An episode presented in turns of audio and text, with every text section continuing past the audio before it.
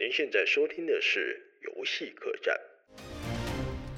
伊藤润二跨界演出了吗？受访透露小岛秀夫下一个作品。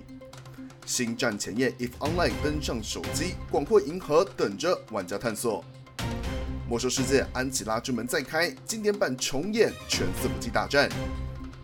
幻痛无核，真结局达成，PS 三玩家协议全撤核弹。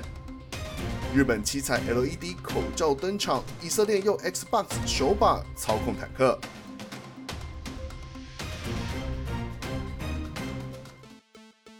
各位听众，大家好，这里是游戏客栈，我是袋鼠，我是小钟。本节目是一个关于游戏的 podcast，我们希望借由每周一集的分享，为各位精选当周的游戏新闻，并聊聊重要的游戏话题，让你在繁忙的生活中及时补充 gaming power。那么话不多说，让我们立刻进入本周的游戏新闻。店小二上菜嘞！日本知名恐怖漫画家伊藤润二日前接受 Comic Con 视讯采访时，透露知名游戏制作人小岛秀夫正在和他研究恐怖游戏相关议题。透过采访内容可以判断的是，伊藤润二透露的并不一定是小岛秀夫的下一款作品，但小岛秀夫确实有在考虑恐怖游戏题材。由于伊藤润二的说法是相当的保守，目前不确定他本人是否会参与游戏开发以及实际的参与程度。哇，我只能说这个这个这个伊藤润二完全不是我的守备范围啊！我真的我很不喜欢这种恐怖类型的东西啊！你不喜欢恐怖漫画哦？对，我真的不喜欢，我真的不喜欢恐怖类型漫画作品呃电影啊什么我都不行。对，我真的没办法。国中的时候就超爱看的耶。哦，根本就是当睡前读物在看，看我没有办法哦，真的是哦，是不是看到会尿出来？我连《恶灵古堡》都不敢玩。你看大家之前讲《恶灵古堡》讲那么凶，什么重置版，然后说哦哦高潮那种，我完全没有。我觉得还好，《恶灵古堡》那个恐怖感真的没有，真的没有伊藤润二这么恐怖。哦，我我不行。那小岛之前不是也有做恐怖游戏？对，因为 PT 嘛，就是那个对啊，胎死腹中的那款也是 Fuck you, Konami。那款游戏我自己有试玩过一下，呃，蛮不错的，真的很恐怖。我自己，我其实我还蛮算蛮不怕的人的，嗯，就是恐怖游戏啊，只要线上的恐怖游戏，基本上我都玩过。哦，哇，你等一下，你有拿到 PT 的档案哦？我那时候玩别人的了。哦，哇塞，这个档案很珍贵哦，真的。对啊。比美心去哪里还要珍贵，真的，真的，真的，因为它这个根本没有上架购买，它那个时候是什么限量的测试，是不是？限时下载吧，我记得。哦，对，那个试玩版就是限时下载，就是过了那个时间就没办法再下载。所以那时候你有载到的话，其实你的 PS 四是有价值的。对啊，而且我记得现在好像还是有人在玩哦，一直有人去钻研它那个，就是算半成品嘛，三分之一成品。呃，它就是试玩嘛。对啊，因为你每次的。每次的，因为它其实游戏过程就是这样子，嗯、你就是走一条走廊，然后走，一直在重复的地方一直走，一直走，一绕圈圈呐、啊。然后可是你每次绕，每次绕的时候，你都会发现一些新东西哦，对，新的新的状态出现啊，或者新的时间序会改变，对对，时间序啊，或是一些细节会改变，就是你小岛游小岛秀夫的游戏，就是你真的是要好好仔细的看，就是它在每一个。细节都会藏一些东西，就是哦，所以所以会有会有一种人叫做导学家，干真假的，真的导学家专门就研究说你伊特对不对？你小岛秀夫游戏里面到底是放了些什么东西？哦，OK，对啊，所以你会一直玩一直玩玩他的游戏，玩到转出水来，你知道吗？嗯。可我是知道他自己很会经营一些社交媒体啊，是什么推特啊，还是？就是游戏制作人界里面推特最红的人。对啊，我记得他的那个追追踪人数好好像有两百万，是不是？我不太确定数字，但很多了。对，真的很多，就是 IG 啊，推特啊。呃，对对对对，还有 IG，但他好像很少会讲游戏的内容哦。对，他其实都，他其实都是讲说他看了什么电影啊，或者是他看了什么书啊，灵感来源。他自己其实比较，他非常非常喜欢看电影。他就是我，因为我我有发他 IG 嘛，他其实没事就在发发一些什么啊，看他喜欢看什么老片啊，看什么电影啊，这样子。他根本就是一个被游戏耽误的电影导演。他其实是非常非常喜欢电影的，所以他你看他跟他合作的都是什么电影导演啊？啊，对，你看那个死亡死亡搁浅里面一堆电影大咖，对啊，都里面都是电影大咖，其实。所以死亡搁浅算是一个他对于。他完成他电影梦的一个一个作品，一个作品，就是他找来所有他喜欢的演员，哦，然后去完成帮他完成这个游戏。哇，这个这个是简直就是 dream come true 哎，美梦成真，真的哎，就是他非常就是私心之作啊。伊藤润二的漫画你比较喜欢的？呃，我我很喜欢他的短篇集，就是他短篇集其实我印象最深刻的就是有一篇，他那篇叫做《坏小孩》。我大概叙述一下那坏小孩的故事，就是。这应该不会爆雷吧？这应该很久很久以前的东西。这很久了，我这么小小学生的时候就有的东西。哦哦，OK OK，就是他就是在讲一个故事，就是那个女主角就是一个很喜欢欺负她邻居一个小朋友的人，长就欺负成性，然后就哇觉得很爽开心，很爽很开心。然后长大之后，她正常结婚嘛，干嘛的？然后生了一个孩子，然后就很像是，大概那个小孩子就很像是。他以前欺负那个小男孩，oh. 所以让他想起了那个他欺负那小男孩的快感。所以在漫画的那那篇漫画最后一页，就是那一页真的是吓吓得我妈，现在光想到就会滴两滴出来。其实印象最深刻就是他就是妈妈拿着。就是妈妈画的很年轻的，就是很奇怪的妆啊，超超恶心的妆，然后绑绑着双马尾，然后穿的那个很小很小很不合身很紧的那个小学生的衣服这样子，然后就跟儿子说：“哎、欸，我们来玩吧。”这样子，看你俩，我真的妈香不行。小时候看的，对，睡前看的，很不舒服，对，超级不舒服。我真的伊藤润二真的妈太神了，对。哎，伊藤润二大部分的东西就可以，真的是可以激发你的心里面的恐惧。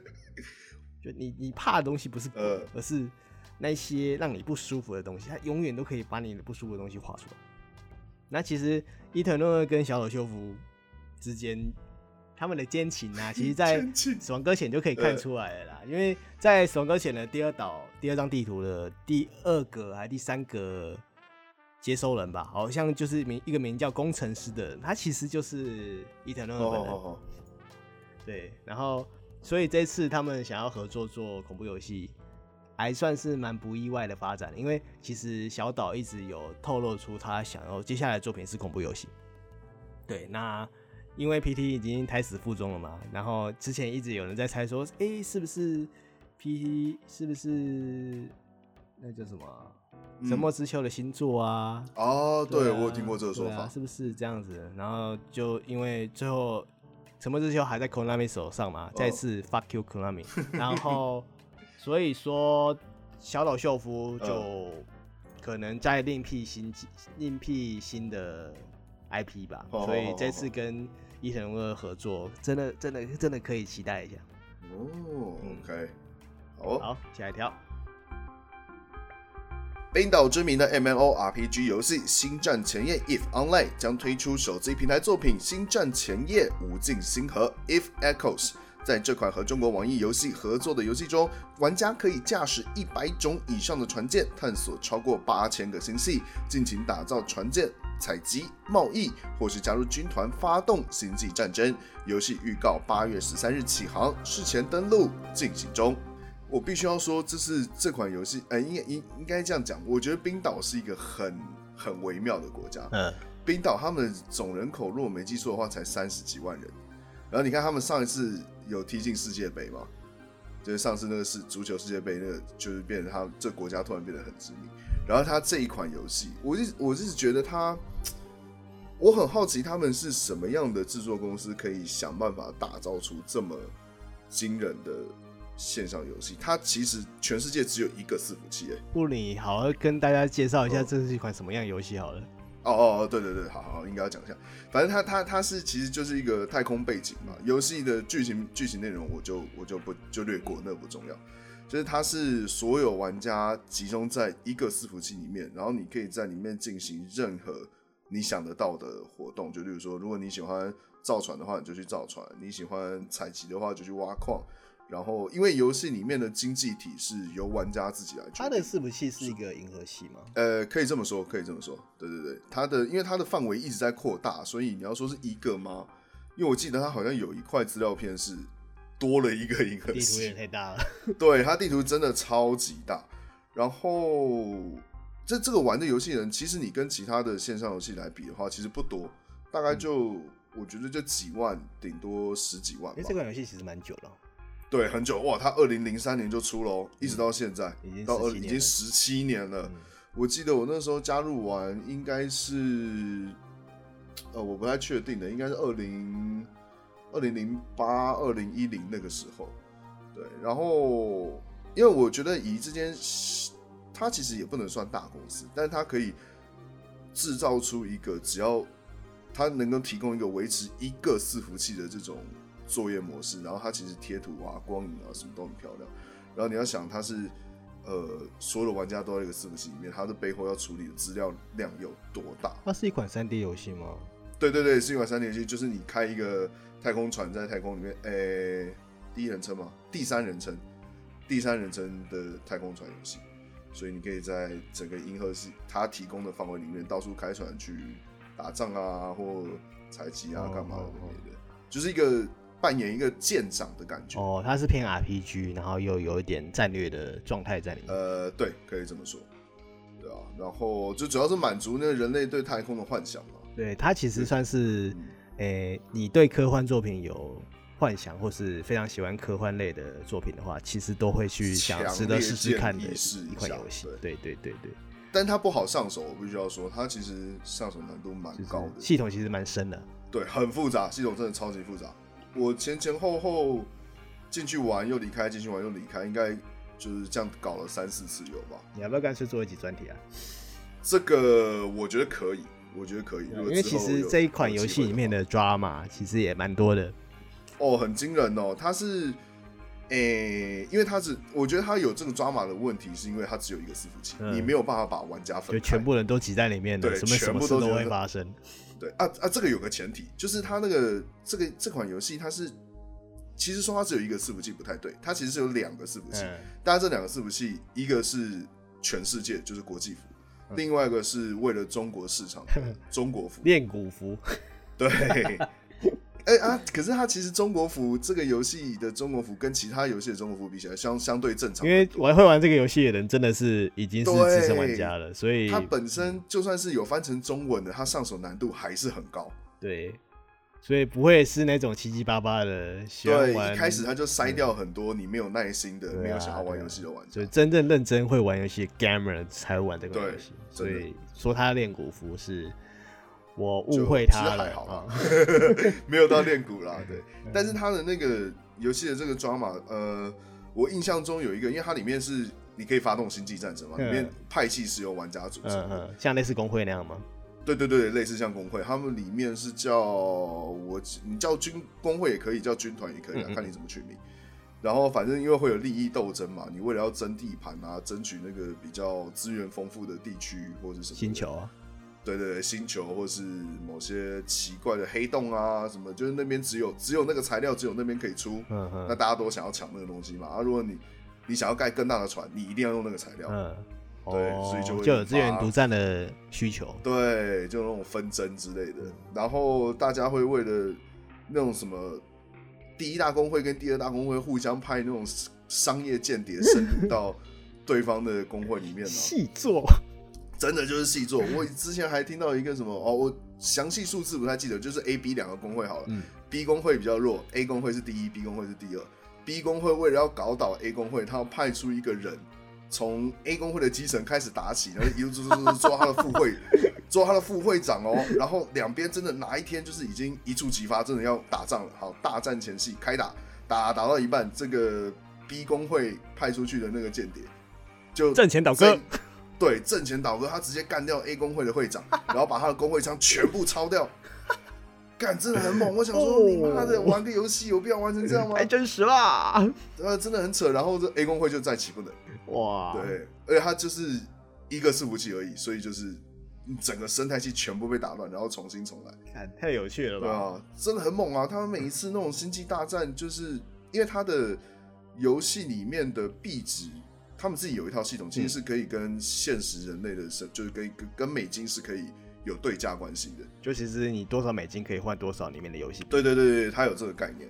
然后每次打那种星际大战，可能都是几万美金、几万美金在烧啊。哦。就你船会爆炸嘛，你要花那个时间跟那个金钱是对等的，就有有成正比啊。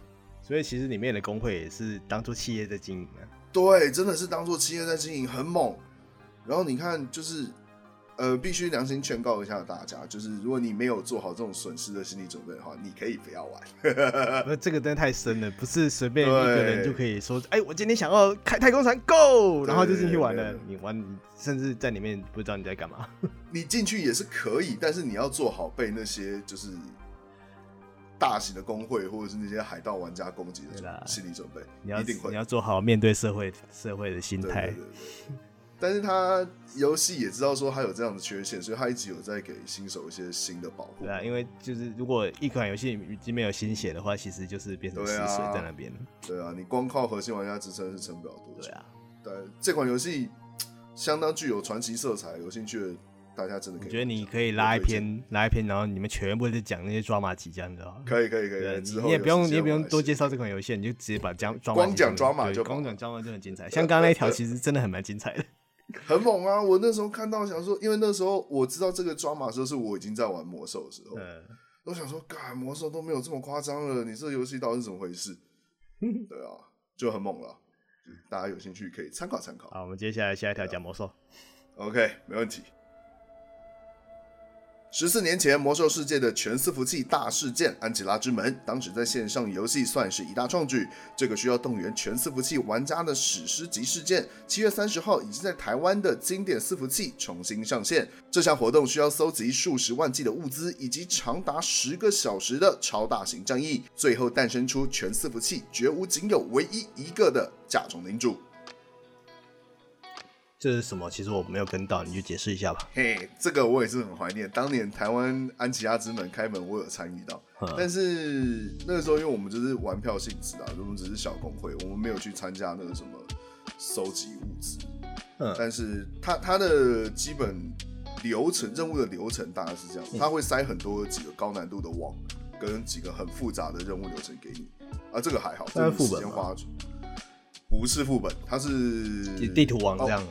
对，有地图王啊，有副本啊，有副本王，有地图王。嗯、地图王就是单纯击杀嘛。嗯。副本王好像是你要在不知道几分钟之内打死。哦。对，它有一些很严格的条件限制。反正打赢了，就可以得到这个某一部分的、嗯、呃物那个物件任务物品啊，某一部分任务物品。哦、对，你等于是要整个地图全地图去收集这些任务。那为什么要达成这些任务嘞？诶、欸，他的说法是说，游戏剧情说，我为了要 NPC 说我要开这个门，嗯，我要收集三个还是四个任务道具，然后你要先解很多任务，打很多网，收集这个任务道具，然后你还要收集大量的基础物资，就是因为魔兽世界里面本身有生产体系，嗯，你可以挖草啊、制皮啊、采矿，对对对对对，它也需要这种大量的大量开开这个门会有什么好处吗？哦。诶、欸，好处，它最终最终的好处就是你会但因为魔兽有称号系统，对，大部分的称号是你只要努力都可以拿得到。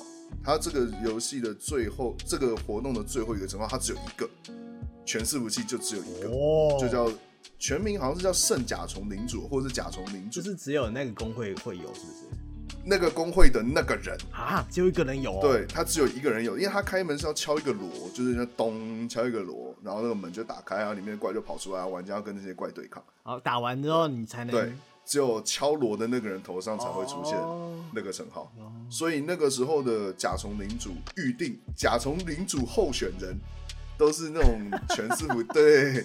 都是那种全伺服器的大工会，你可能集全工会之力，我只培育出你。所以要创造出一个工会联盟，比如说部落有个工会联盟，然后对联盟有个工会联盟。对对对对对对，你就两边要去，你要互相竞争嘛，因为它的物资是分开计算的，就你联盟可能要收集各推举一名出来。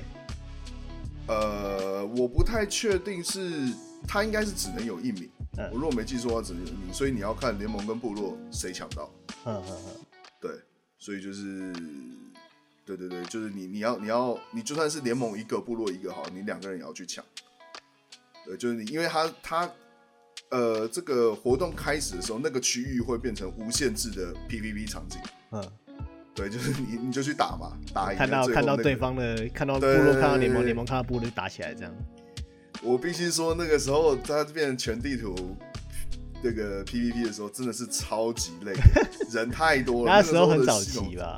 对，那个系统资源真的称不上。你按一个普攻，你大概等个十秒。干怎么玩啊？对，还好我那时候是贼，我就隐形，我就放在那边不动，我就我就躲在旁边，然后画面也不会动。对，画面也不会动，就十秒跳一个，十秒跳一个，然后你就看到什么什么怪啊，然后玩家那边跑来跑去，就是大概就是这样一团乱。但其实我也不知道我们那个伺服器甲虫领主是谁，对啊，你们就是在旁边看热闹而已嘛。对，就是真的就是看热闹，就有参与啦，就有参与到这个活动，因为它整个活动十小时，因为不可能十个小时全部都在线上。对啊，就一定会有人就守着嘛。对对对对对，所以就是一个魔以魔兽魔兽到现在也是要十年了吧，还是十年？呃哦，他这边就写了十四年前，啊、所以是十几年前。啊、十几年前这么全伺服器的活动也就这么一个。嗯、因为其实他后面的问出了问题太多，包括就是玩家投入太多心血，啊、然后会有出现很多，这边也会有抓马，就是甚至说兄弟之间不用兄弟。对，我好不容易我这个大公会培育出一个。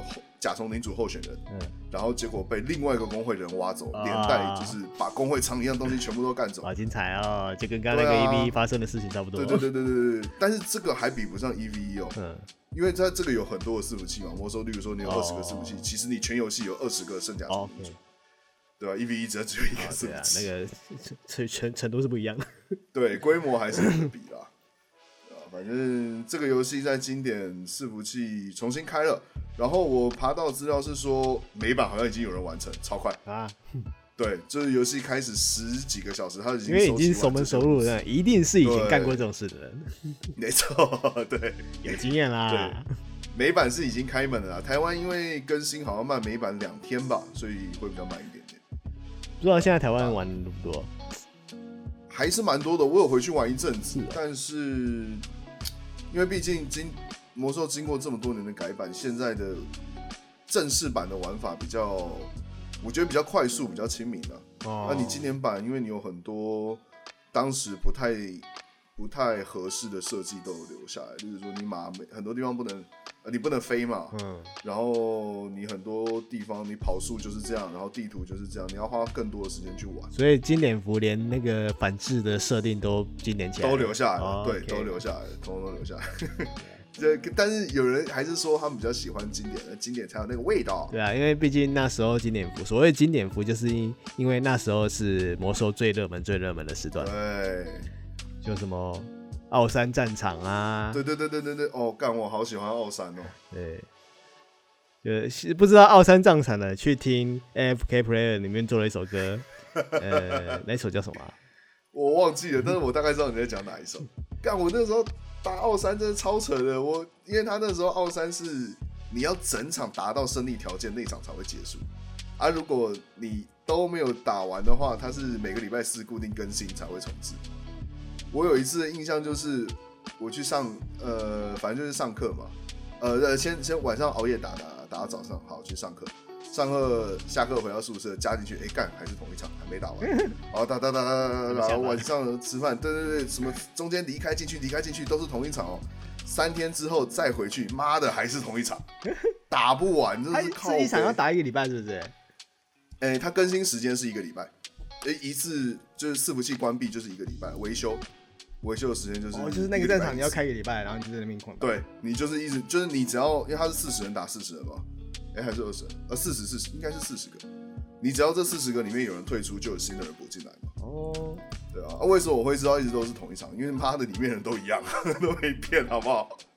为什么？哎干这个刚刚不是已经在发号施令的那个人吗？然后下午再继续看，哎、欸、怎么还是同一个人？凌晨继续看，这还没结束。对。那个时候奥山打起来真的是旷日费时啊！战场就是我的家。对对对，对，这首就是 AFK Player 做的那首曲子。哦啊，对，我想起来了。对对对对对，好了，反正对啊，魔兽也是个很经典的游戏啊。那这个感觉也可以拉一条专题出来，我们之后再讲。OK，闪电的攻击，大步前进，预备 唱，好，下一条。OK。《乾隆谍影 V 幻痛》是小岛秀夫二零一五年在 Konami 的最后一款游戏，其中隐藏结局无核世界在二零一八年二月才被玩家偶然发掘。然而，这项隐藏结局需要所有线上玩家解除手上的核弹才会达成。就有玩家在七月二十七号发起跨国活动，呼吁大家一起解除手上的核弹，以求达成这项隐藏结局。最后也的确成功。然而，幻痛有多个平台版本，目前唯一一个达成这项成就的只有 PS 三版，因为玩家人数相对较少。PC 版还有两万发，PS 四版则还有两千五百发左右的核弹。想要全平台都达成这项成就，还有待玩家努力。这也算是小岛秀夫藏了一个非常非常非常深的一个彩蛋，真的是深到爆。对，深到你如果不做到这件事情，你根本就不知道发生什么事，根本不知道有这个东西。而且你你昨天不是还讲说那个其实是不小心被触发的？对，其实在这个动画被挖出来之前，就是在这一次的是正式被触发。那其实在在更之前，呃，一八年嘛，哎，对，一八年二月，刚刚是我有听。一八年一八年的时候其实是被不小心触发的，然后据就是触发之后，因为触发之后就是全部的玩家都可以看到那个动画。就就会跑出一段动画，那大家有兴趣可以去找一下。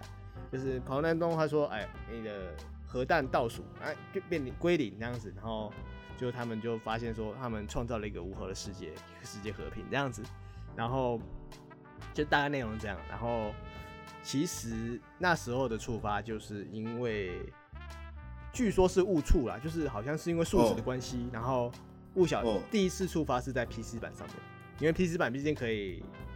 好，很好改数字嘛。那其实很多人会去动里面的数值啊什么的。那如果数值被网络抓到的话，那其实那个计算就会出错。那很快的，P 四版就会触发了。嗯嗯嗯。对，然后被触发，就大家很惊讶，哎呦，怎么会有这个动画？我靠！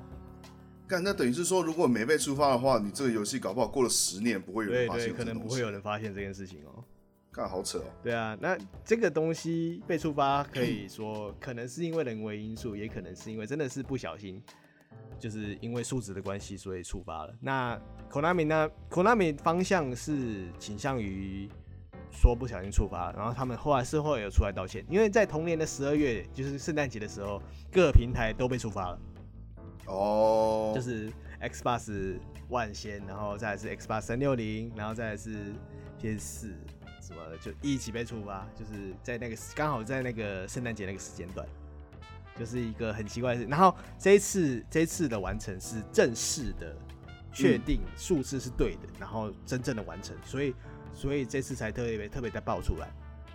就这个动画本身已经变得没有，就是大家没有期待感没那么深了。那只是这件事的创举是非常厉害的，因为在里面的核弹你只能是你每个，因为大里面会有个模式，就是大家都会有建立自己的基地嘛。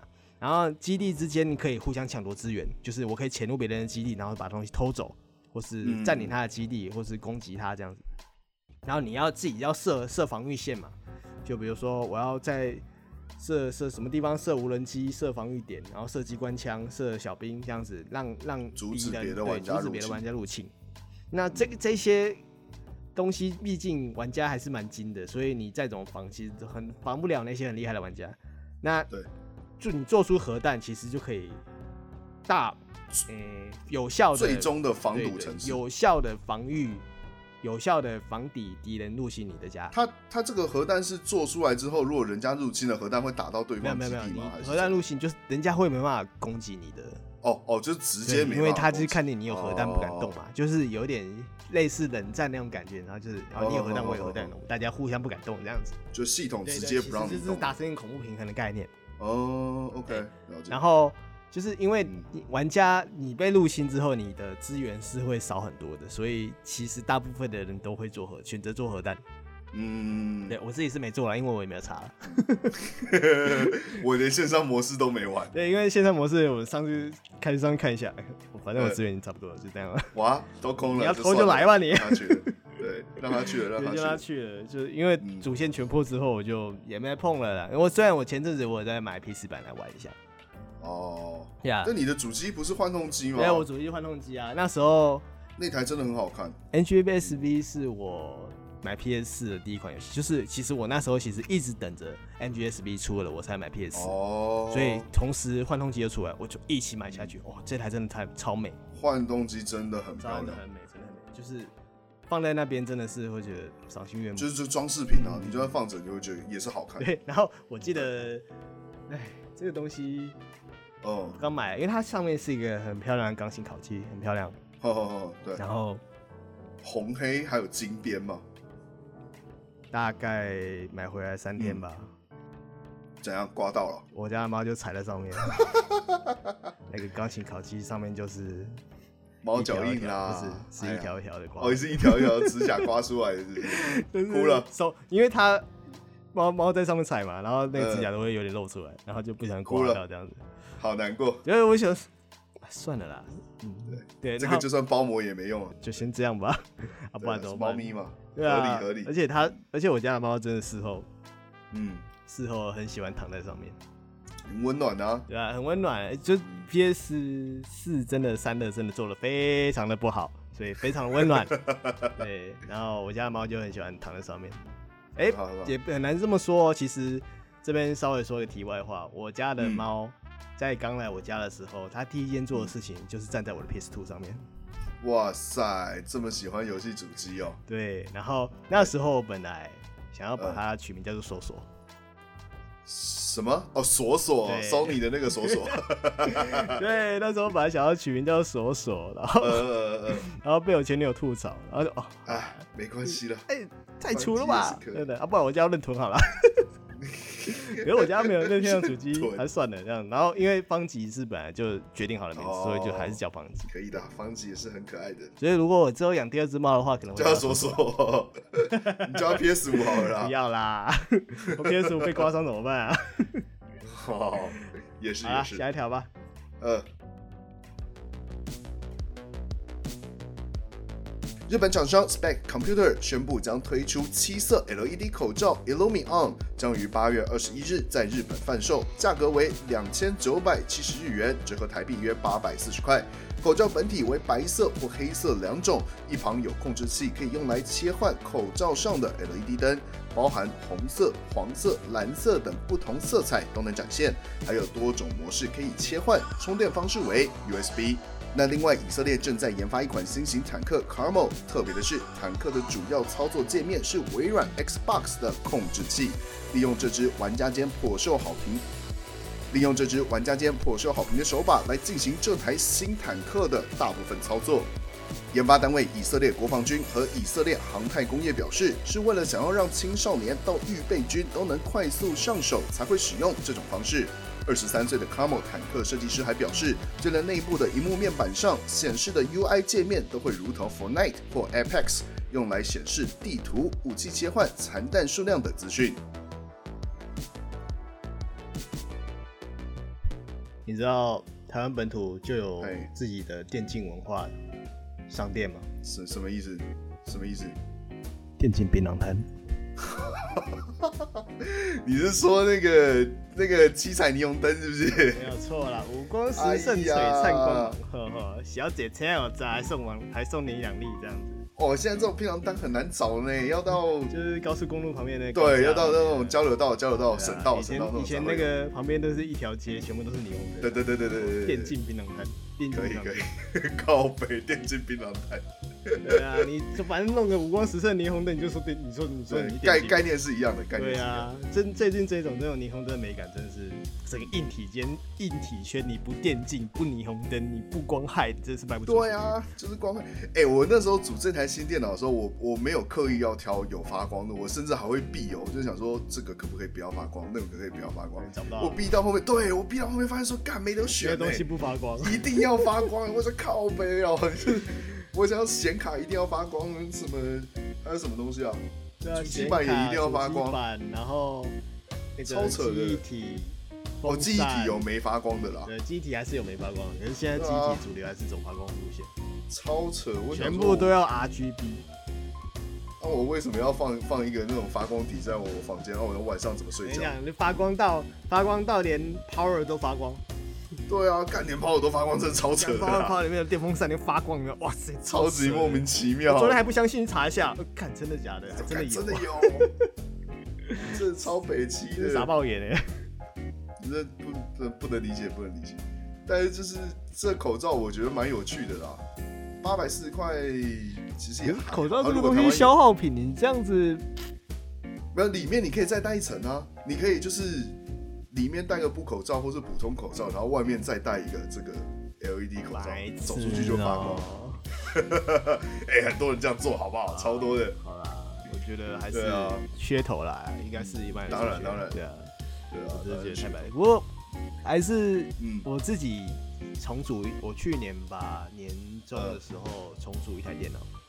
呵呵呵其实我有挑战槟榔摊的部分。有，也是想要哪里有光就往往哪里对插，是是？对对对，就是我的现在风扇嘛，我现在我因为我换一个机壳嘛，然后呃主机板，然后嗯，机体、显卡，然后什么风扇，然后全部都会发光啊！哎、其实你看久了会觉得还是蛮赏心悦目的啦。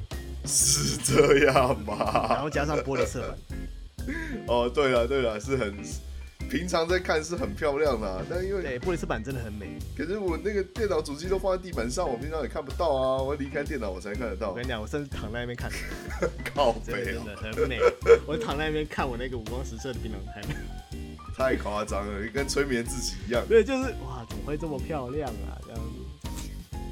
好啦，我我我必须要说这，在这个东西在使用层面上其实是没什么意义的，真的就是是美美感啊就是。美观，对就是就是美美感漂亮。对啊，啊，但是这个插盒子的这个控制器，我觉得这东西真的蛮妙的，因为其实有在玩家机，甚至 PC 玩家也都会觉得说，就是你市面上所有最好，然后又平价的那个手机，对摇杆就是 Xbox 这一款。没有错，没有一个能打的。对，然后他其实不是第一次就是进入这种军事层级，对吧、之前那个美国科罗拉多号的那个核子潜艇啊，SSN 七八八，他就是 对它编号就是这个它就是用这个控制，就是用这个手把来操作那个潜望。用手把操作潜望镜，操作潜水艇。对对对对，没有没有，不是操作潜水艇、啊，不是操作潜水艇潜望镜而已。我想说，神有这么厉害呢对？误会误会，没有没有没有没有没有没有那么夸张。哦，对啊，然后他之前他那个美国在研发那个镭射武器系统的时候，也是拿这个当做就是主要，就是他们当做操操控器现有的操作器来使用，就是不特别定做。因为我觉得他们会有这种想法，我觉得可以理解的。一来是因为这东西便宜嘛，对军方来说，嗯，这个东西便宜，对玩家可能来说可能不见得，但是这种几千块一支对他们来说，基本上就是消耗品就。噱头。然后再来，对，呃，我觉得不见得是噱头，真的是是耐操好用，然后备品多，你坏了换一个就好。哦，因为它不是特规的东西啊，因为军方很多东西都是特规的特。规你要重做什么的麻烦。对你坏了，你要有那个补给线，你要有备品放在旁边。啊，这个不是，你就去买一支拿来换就好。嗯啊，再来就是因为其实我们玩家的东西跟军方的东西，就娱乐用的东西跟玩家的东西的取向不一样。军方用的东西都是你要耐用，嗯但它不见得会符合你的人体工学。嗯，它是耐用，但它不见得好用。它就是逼你人去适应那个机器。但是这种娱乐器材是因为它是商业用途，所以你要最大程度的是符合玩家的习惯，你人的手感啊，握久不会酸啊，你要怎么样握才是最直觉啊？哎，这个东西这些这些内容这些优点，如果移到军事用品上的话，其实是对士兵来说是有好处。所以 Xbox 摇杆算是他们最 CP 值最高的组合。对我相信他们应该做出这个决定之前，他们应该有拿所有市面上的手把都去试过一遍，就是例如说我我拿 PS 四的手把，或者是我不知道是 Switch，应该也不是 Switch 吧，之前那应该是什么 Wii 的手把，嗯，一定有经过测试，最后发现说，哎、Xbox 的控制器是最好用的，对然后我便宜，嗯，你说你说，然后这一条新闻最值得注意的，其实还是他把内部荧幕面板做成像游戏一样的 UI 界面这件事，对啊是蛮酷的。就是直觉对很，直对，觉化它就是直觉。因为游戏游戏在制作的时候是希望能最快给玩家最简单、最清楚，然后最直接的数字嘛。嗯，那其实军方的呃武器设计界面，它最希望的最终目的也是这个样子。啊，既然你商业的商业市场已经有现成的东西，我就直接拿来用了。嗯，对啊。哦，还有一个问题是，这台坦克它没有窗户，坦克它是看不到外面的。坦哦，它是用摄影机当做窗户。对对对对对对，它不像我们，就是你再怎么样，你可能还有一个往上叫什么？你开总要进出吧，就像是以前的以前的坦克，你知道上面都要车长在看的，不是吗？然后射手有一个观测窗，没有这台坦克完全没有，它对对对，他就把外面全部封起来，然后只用荧幕来，就用摄影机拍外面的东西。所以它是无人机吗？不是，里面要有人。哦，嗯，里面要有人，人是坐在里面操控。哦，对啊，所以也算是一个就是呃军武的对新科技的发展。啊，实不实用再说吧。对啊，啊，因为我觉得你你都做到这程度了，你不如无人机做下去。就无人机现在还是有一定的、一定的网络延迟科技限制嘛。对对对，科技限制，这个我们之后可以另外再讲。对啊，无人机的部分，大家。机器人的部分呢、啊，大家有兴趣可以去查那一个叫波士顿动力的公司，看那家公司做出来机器人真的很来干嘛的？呃，我不知道你在网络上有没有看过那个一个叫大狗，一只黄色，你说一直踢它那只吗？对，它不会倒。哦，对，那只狗，它那个那家公司做出来那个那个是狗型哦，就是四肢着地。他们其实还有做出人形。嗯嗯。哦，有我看过那个，就是看到一群工程师一直踢那个机器人这样。对对对，一直怎么样不会倒，好像霸凌一样。而且哦，真的很猛哦！你他们现在那个机器人一直有在进步，他们已经有一部分应该是已经进入实战了，就是有上，我就是狗型的啦，不是人型的。哦，然后你去看那些机器人，他们真的是超级聪明哎，上下楼、开门、搬东西或干嘛，通通可以自己来。这个是我所有市面上实际量产、呃，实际有做出成品的机器人里面，第一个会让我有魔鬼终结者那种恐惧的东西。哦，真的哎，真的是有。对啊，对，你去看那个影片你就知道，看过，很恐怖。没就是这样子，Metal Gear 真的可能是真的会成真。我 对我觉得只要就是解决能源问题啦，他他那个现在问题就是续航力嘛，续航力那就核能嘛，Metal Gear 是核能的嘛，对不对？核能你要够安全才行。对啊，对啊，我们现在连核融合都，对啊，核融合才刚准备要开始实验，还早还早。那今天的节目到此告一个段落。另外向大家推广一下我们的 IG Gaming In 零五二，也就是 G A M E I N N 下底线零五二。我们会在 IG 放上各个游戏的二创作品，欢迎大家追踪欣赏。如果你有想聊的主题，或是有不同的想法，欢迎在下面留言，我们会在下一次节目中提出来一起讨论。喜欢的话，也请记得订阅节目，顺手五星。本集也会同步上传到 YouTube，搜寻游戏客栈，也记得订阅，按下小铃铛，随时想听就听。那么游戏客栈，我是袋鼠，我是小钟，期待各位下次光临。